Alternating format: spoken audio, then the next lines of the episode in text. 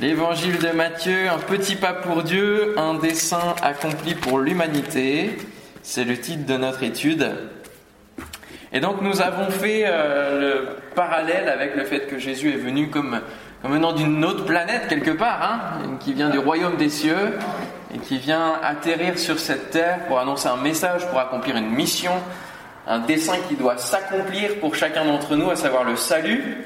Et là, nous sommes dans la dernière semaine, justement, où, Jésus eh va, va, aller jusqu'à la croix. C'est sa dernière semaine de mission. Et petit à petit, nous avançons dans, dans le tunnel étroit, finalement, dans le chemin resserré qui amène à la croix. Et donc, nous avons fait le parallèle jusqu'au chapitre 14 de l'évangile de Matthieu, que des chapitres 1 à 14, quelque part, Jésus raccroche avec tout toutes les premières étapes de l'humanité qu'il va devoir euh, lui aussi vivre, hein, à la place d'Adam qui lui a eu la défaite.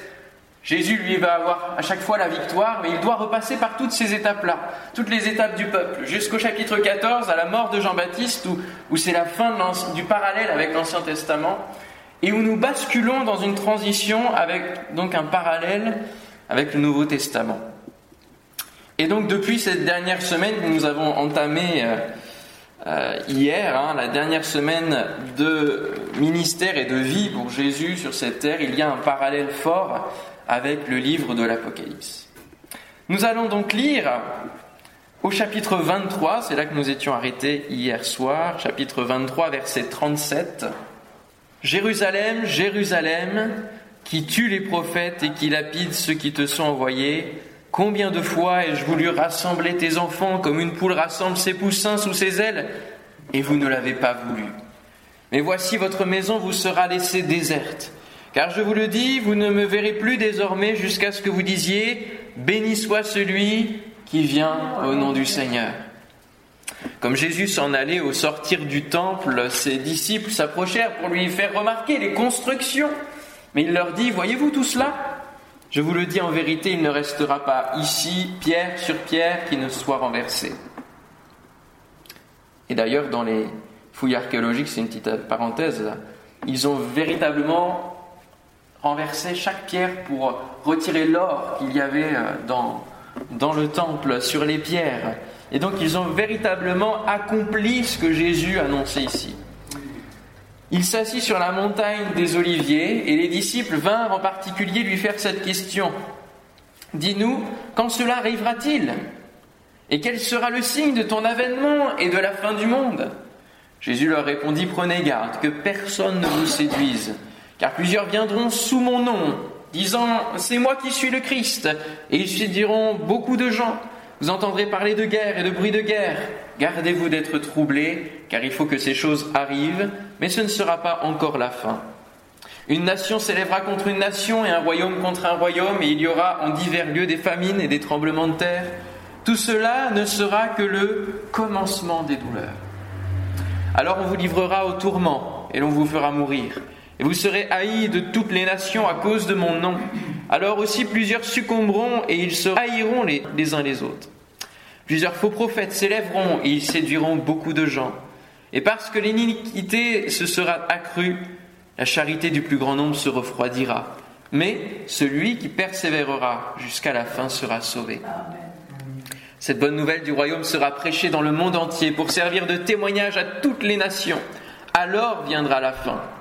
C'est pourquoi lorsque vous verrez l'abomination de la désolation dont a parlé le prophète Daniel établi en lieu saint, que celui qui lit fasse attention, alors que ceux qui seront en Judée fuient dans les montagnes, que celui qui sera sur le toit ne descende pas pour prendre ce qui est dans sa maison, que celui qui sera dans les champs ne retourne pas en arrière pour prendre son manteau.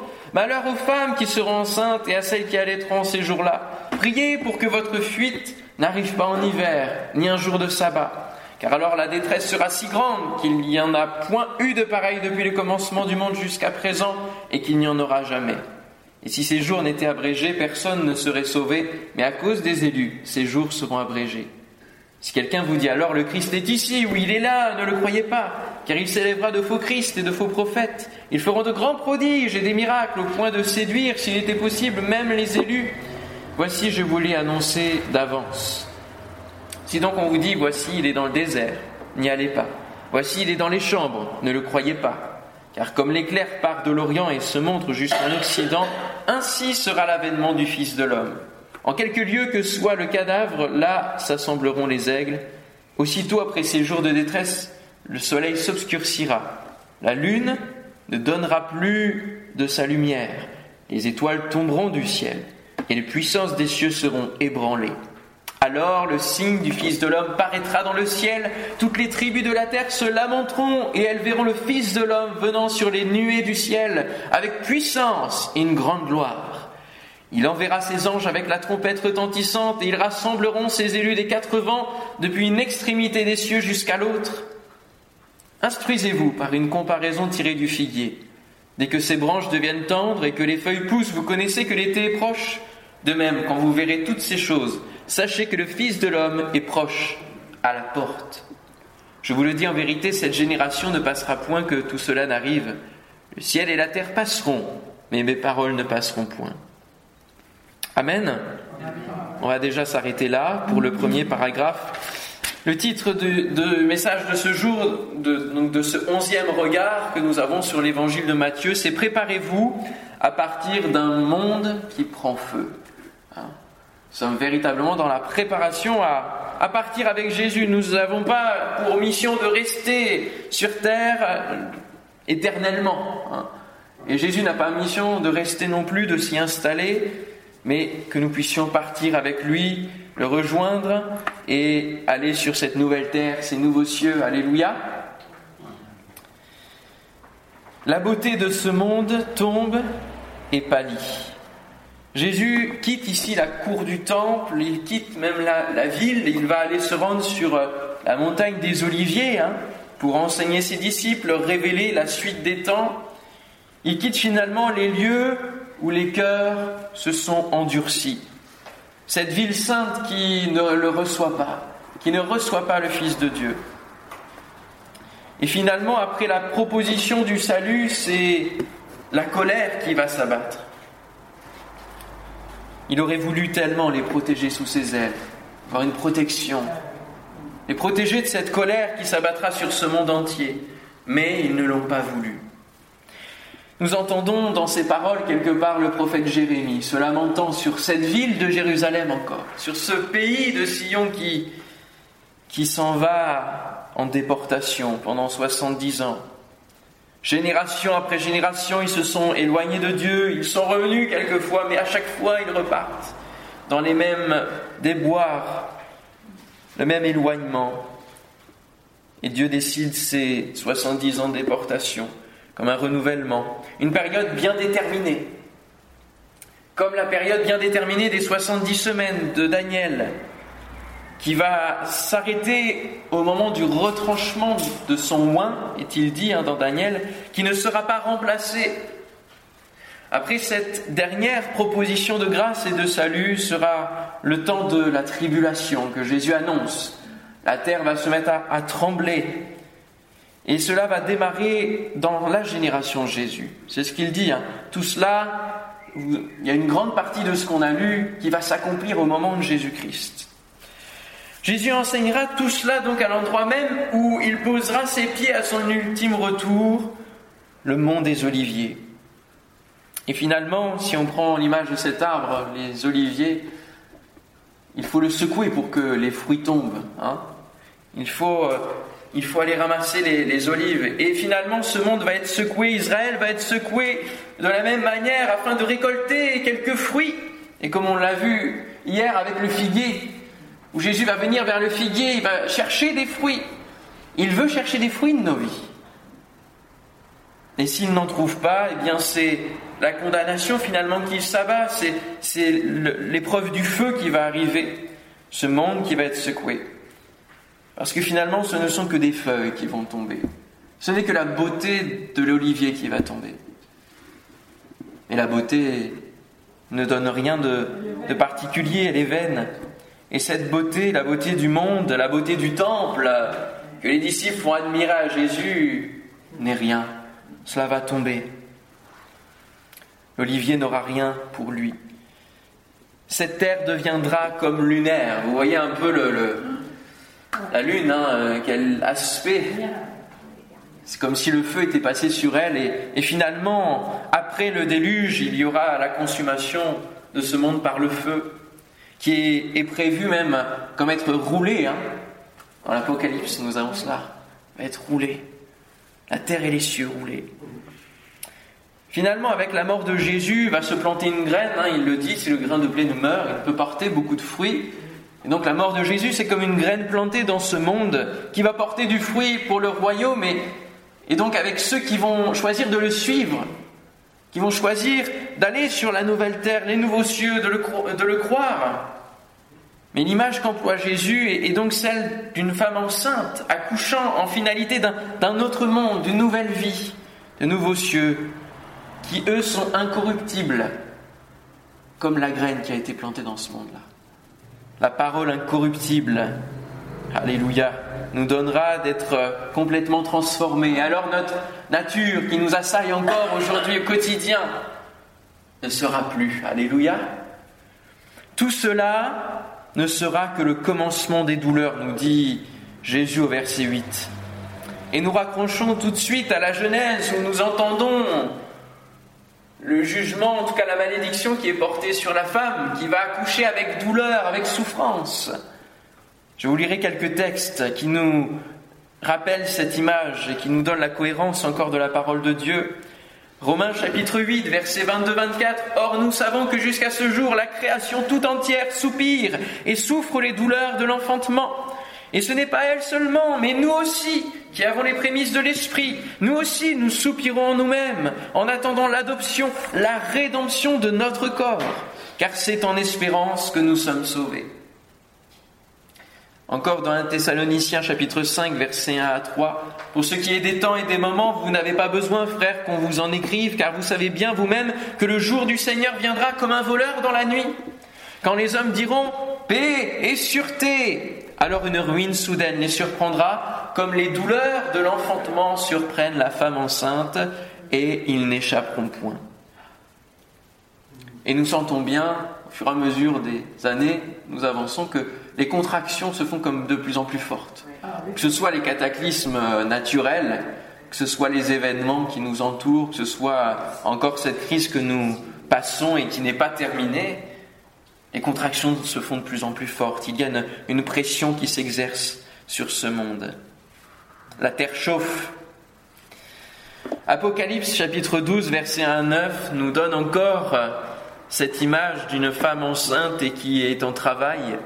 Un grand signe parut dans le ciel. Une femme enveloppée du soleil, la lune sous ses pieds et une couronne de douze étoiles sur sa tête.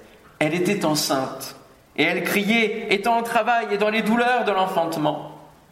Un autre signe parut encore dans le ciel, et voici c'était un grand dragon rouge, ayant sept têtes et dix cornes, et sur ses têtes sept diadèmes. Sa queue entraînait le tiers des étoiles du ciel, voilà, le monde pâlit, et les jetait sur la terre. Le dragon se tint devant la femme qui allait enfanter afin de dévorer son enfant. Lorsqu'elle aurait enfanté, elle enfanta un fils qui doit paître toutes les nations avec une verge de fer. Et là, on commence à comprendre quelle est cette image. Et son enfant fut enlevé vers Dieu et vers son trône. Et la femme s'enfuit dans le désert, où elle avait un lieu préparé par Dieu afin qu'elle y soit nourrie pendant 1260 jours. Il y eut guerre dans le ciel. Michel et ses anges combattirent contre le dragon, et le dragon et ses anges combattirent, mais ils ne furent pas les plus forts, et leur place ne fut plus trouvée dans le ciel, et il fut précipité, le grand dragon, le serpent ancien, appelé le diable et Satan, celui qui séduit toute la terre, il fut précipité sur la terre, et ses anges furent précipités avec lui. Amen. Alléluia. Quelle belle victoire. Le monde, après que l'enfant soit enlevé, après que Jésus s'en aille vers le ciel, eh bien cette femme va s'enfuir dans le désert. Elle va encore rester dans le monde. Et, nous sommes encore dans ce monde. Nous ne sommes plus du monde, mais nous sommes encore dans ce monde. Le monde plongera dans les ténèbres, dans la nuit, dans un désert de plus en plus sec, de plus en plus aride. Et le verset 29 de l'Évangile de Matthieu, chapitre 24, nous l'avons lu, nous fait résonner ces paroles prophétiques que nous trouvons dans Ésaïe, dans Joël, dans Sophonie et dans l'Apocalypse. le soleil s'obscurcira, la lune ne donnera plus sa lumière, les étoiles tomberont du ciel et les puissances des cieux seront ébranlées. Pourquoi toutes ces choses, finalement, c'est pour que la venue de Christ soit encore plus brillante, encore plus spectaculaire? Parce qu'une lumière qui brille dans le jour, on ne la voit point. Une lumière qui brille dans la nuit la plus noire, elle resplendit encore plus, elle est encore plus étincelante, encore plus visible. Sommes-nous prêts pour ce grand jour? Sommes-nous prêts? C'est la grande question. Et c'est le titre du deuxième paragraphe, se préparer pour le grand décollage. Et oui, hein, on va partir comme dans une fusée. Il faut se préparer à toutes ces étapes-là. Hein. Les astronautes qui partent sur les autres planètes, euh, ils se préparent. Ils se mettent en condition. Hein. Condition de lévitation, tout ça, toutes ces choses-là. Et euh, nous aussi, spirituellement, finalement, nous devons nous préparer. Préparer à aller dans le ciel. Et non plus vivre comme nous vivions avant, mais vivre selon les principes du royaume, nous l'avons vu quelques chapitres auparavant.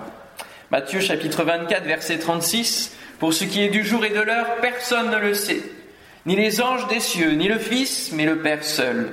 Ce qui arriva du temps de Noé arrivera de même à l'avènement du Fils de l'homme. Car dans les jours qui précèdent le déluge, les hommes mangeaient et buvaient, se mariaient mariaient leurs enfants, jusqu'au jour où Noé entra dans l'arche. Ils ne se doutèrent de rien, jusqu'à ce que le déluge vint et les emporte tous. Il en sera de même à l'avènement du Fils de l'homme. Alors de deux hommes qui seront dans un champ, l'un sera pris et l'autre laissé. De deux femmes qui moudront à la meule, l'une sera prise et l'autre laissée. Voici le conseil du Seigneur.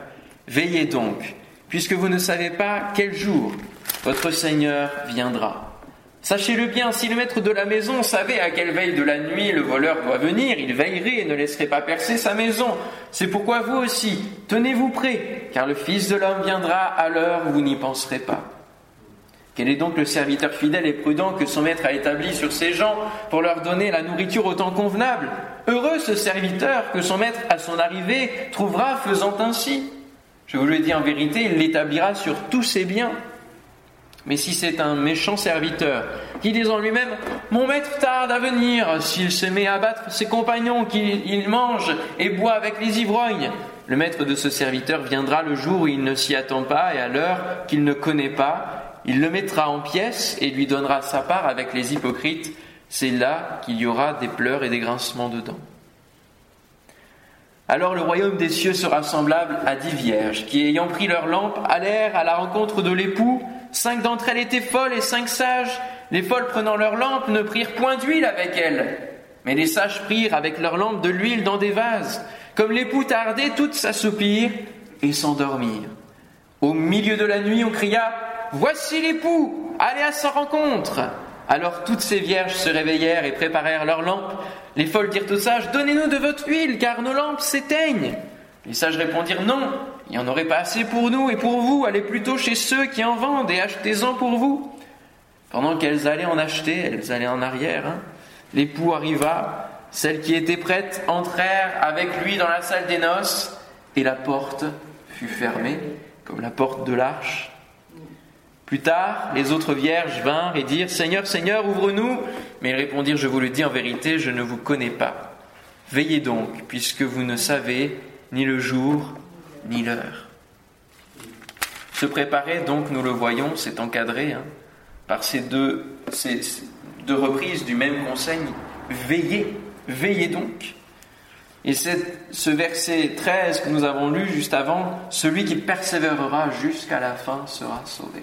Celui qui persévérera. Le grand conseil que Jésus donne est donc à retenir en un mot, c'est pas très compliqué quand même. Veillez, veillez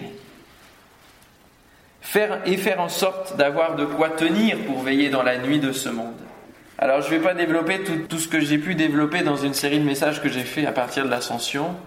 Vous pourrez retrouver sur YouTube. Ça s'appelle Traverser la nuit de ce monde, où j'évoque après, après finalement cette crise qu'on a vécue euh, et qui a quand même perturbé et déstabilisé pas mal de monde, y compris des chrétiens. Des messages qui sont adaptés à notre période et qui nous ramènent encore à l'importance de nous attacher à l'avènement du Christ, au travers du prisme de la lumière et des ténèbres. qui sont là depuis le, début de ce monde. La lumière face aux ténèbres. Et donc je vais juste vous évoquer un petit peu, juste un extrait par rapport à la parabole des vierges, les sages et les folles. Nous ne pouvons pas savoir quand exactement Jésus reviendra, au jour près, à la minute près. Mais il ne nous empêche pas de regarder les signes.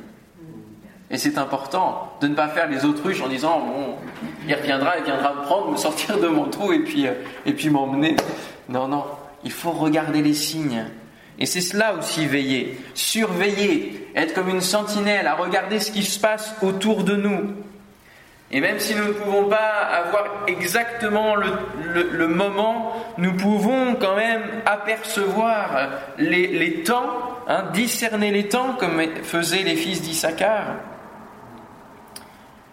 Il nous invite à voir les signes qu'il donne et réfère à une grande expérience dans l'Ancien Testament qui est la destruction de la terre par le déluge, par l'eau, avec Noé qui craignait Dieu.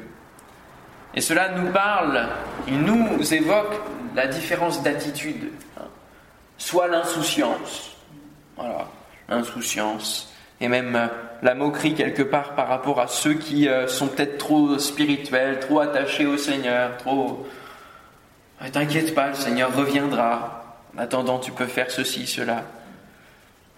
Ou alors les autres qui vont obéir avec foi, qui vont être fidèles, attachés à ce que Dieu leur a demandé de faire. Et donc ça évoque deux groupes que Jésus met en parabole, les vierges folles et les vierges sages. Les vierges, qu'elles soient sages ou folles, représentent les chrétiens. Les chrétiens qui sont dans deux catégories, on le voit dans les épîtres, hein, les charnels ou les spirituels. Elles ont toute la lumière, elles sont toutes éclairées, elles sont toutes données au Seigneur, elles ont toutes reçu cette révélation, cette expérience de la conversion. La différence entre les deux groupes ne se trouve donc pas dans les lampes, car elles sont toutes en train de, de s'éteindre au moment du réveil. La différence entre les deux groupes, ce sont les vases que certaines ont, les sages, et que d'autres n'ont pas, les folles.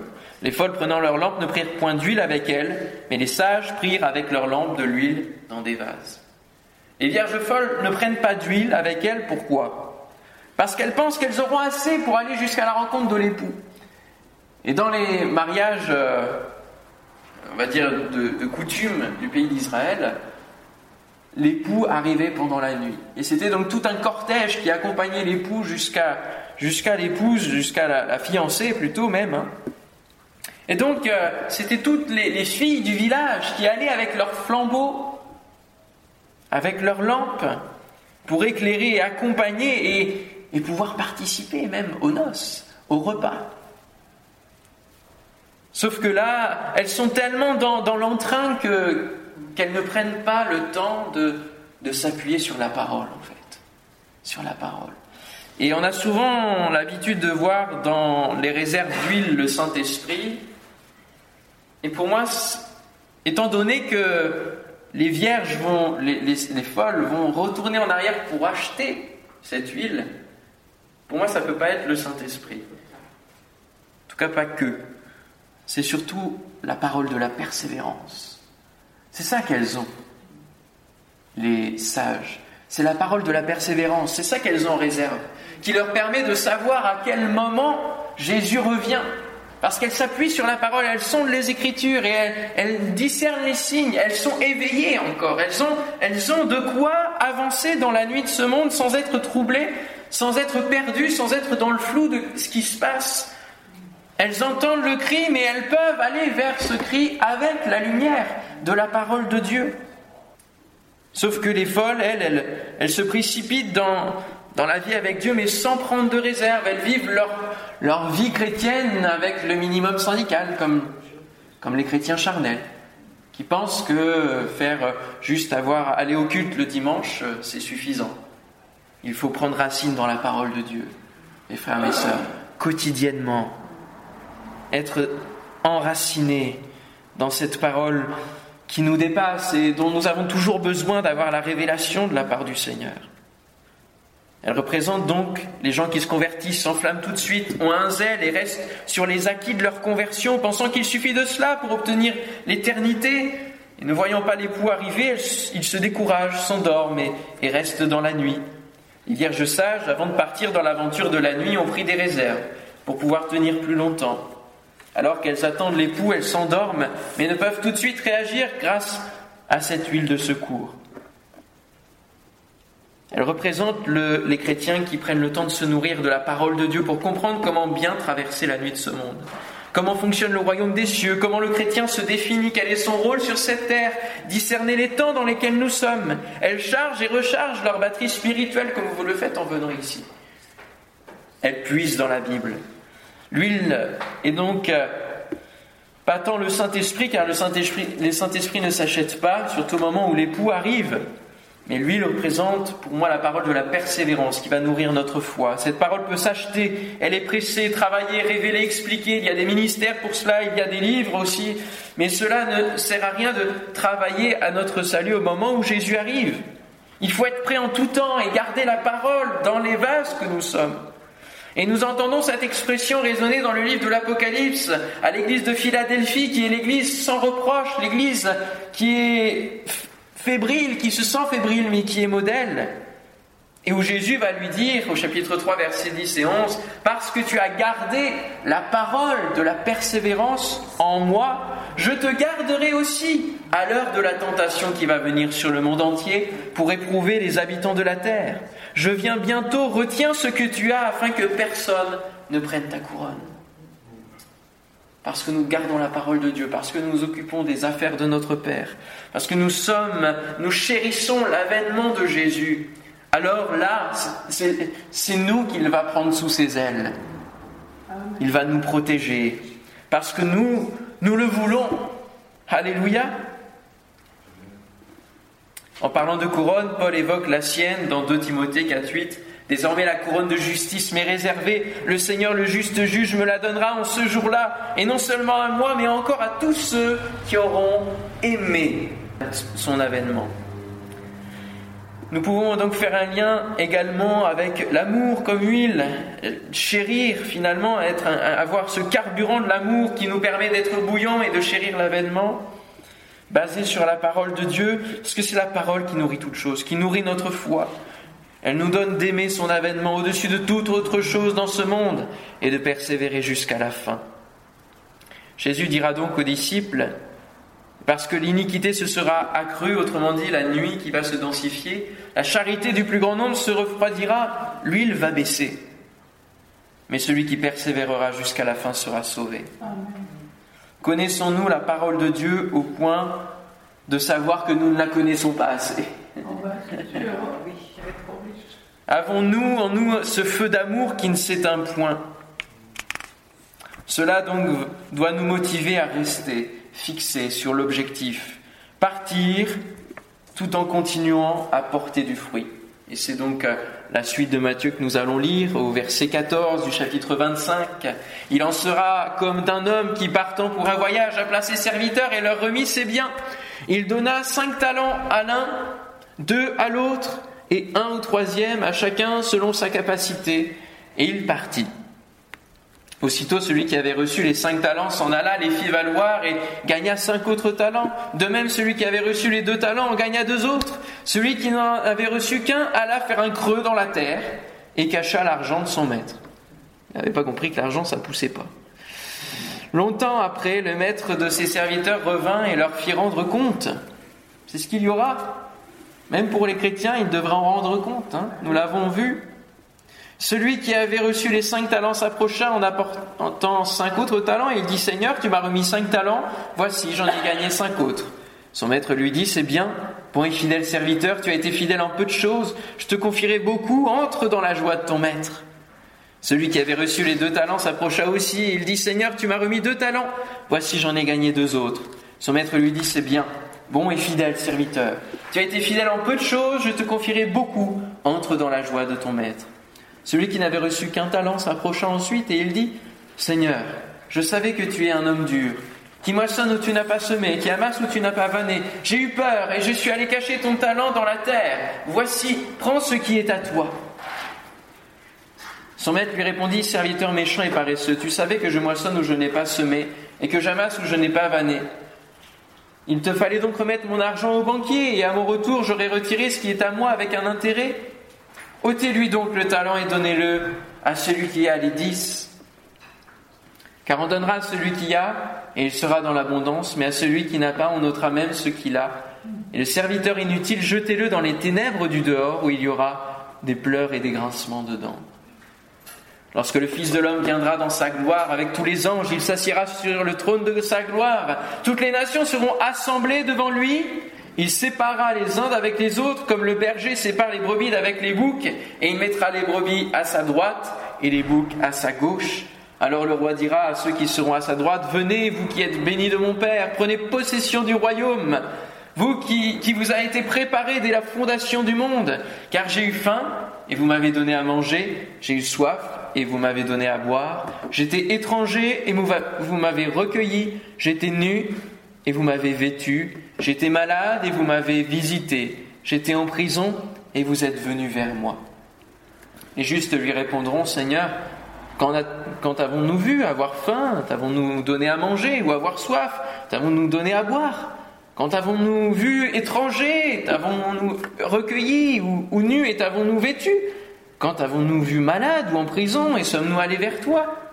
Et le roi leur répondra, Je vous le dis en vérité, toutes les fois que vous avez fait ces choses à l'un de ces plus petits de mes frères, c'est à moi que vous les avez faites. Ensuite il dira à ceux qui sont à sa gauche, Retirez-vous de moi, maudits, allez dans le feu éternel qui a été préparé pour le diable et pour ses anges. Car j'ai eu faim et vous ne m'avez pas donné à manger. J'ai eu soif, vous ne m'avez pas donné à boire. J'étais étranger, vous ne m'avez pas recueilli, j'étais nu, et vous ne m'avez pas vêtu, j'étais malade et en prison, et vous ne m'avez pas visité. Ils répondront aussi, Seigneur, quand avons-nous vu, ayant faim ou soif Voilà, il y a les deux, il y a les deux types de vierges hein, qui sont là et qui étaient endormies, elles n'ont pas vu.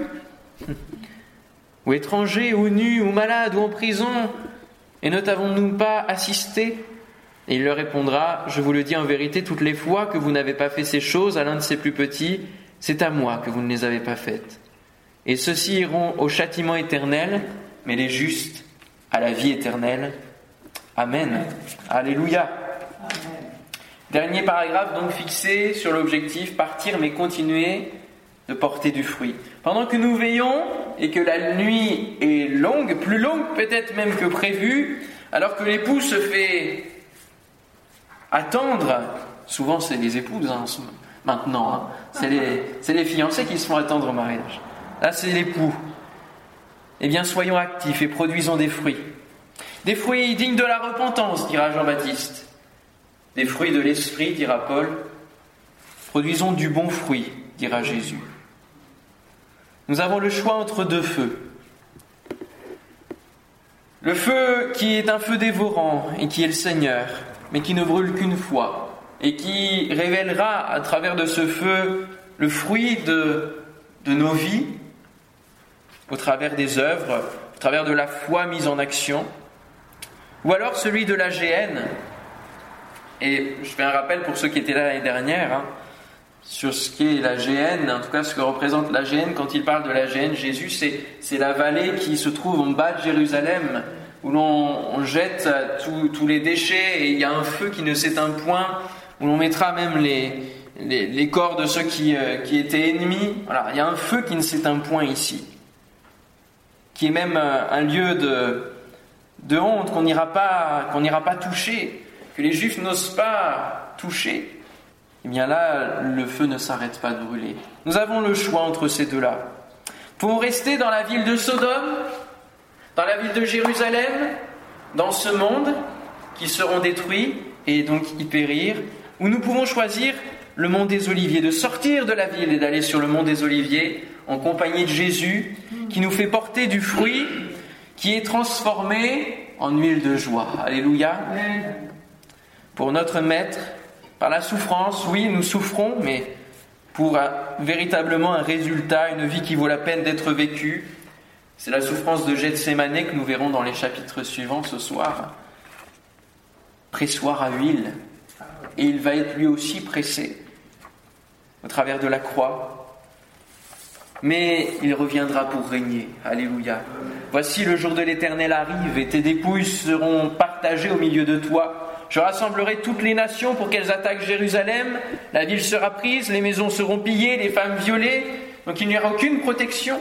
La moitié de la ville ira en captivité, mais le reste du peuple, celui qui est fidèle, et nous avons souvent un reste fidèle qui a permis à, ce que le peuple euh, continue d'exister et de se multiplier à nouveau et, être fidèle au Seigneur.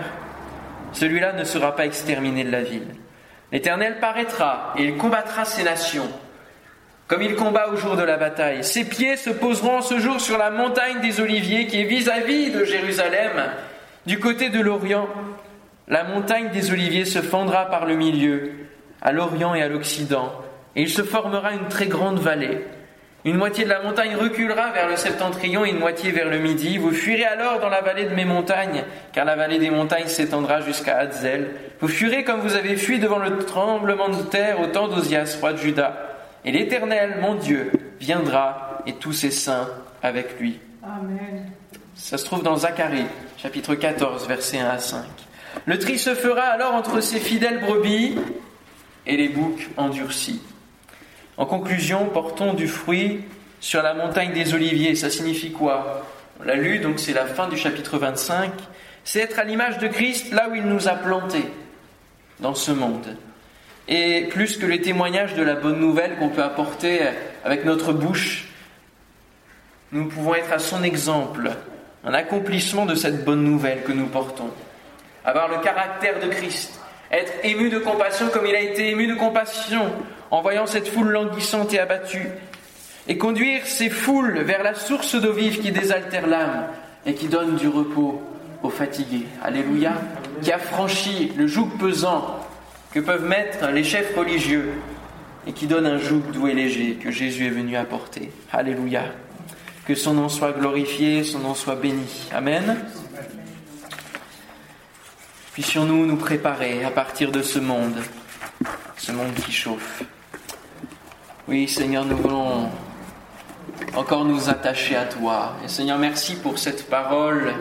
Merci parce que tu nous as donné des signes qui nous permettent encore aujourd'hui, plus de 2000 ans après, de, comprendre que tu reviens bientôt, que nous nous attendons à te voir, Seigneur, sur les nuées. Tu reviens pour nous chercher afin que nous puissions régner avec toi.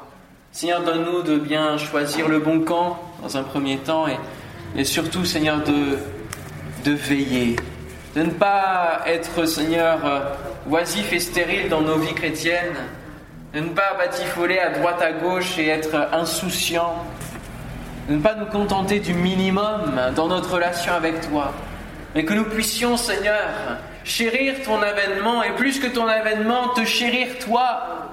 Et t'avoir dans nos cœurs, Seigneur mon Dieu, à la première place, dans le trône de notre vie, au sein du temple, Seigneur mon Dieu, que nous sommes, que tu puisses être là présent. Alléluia.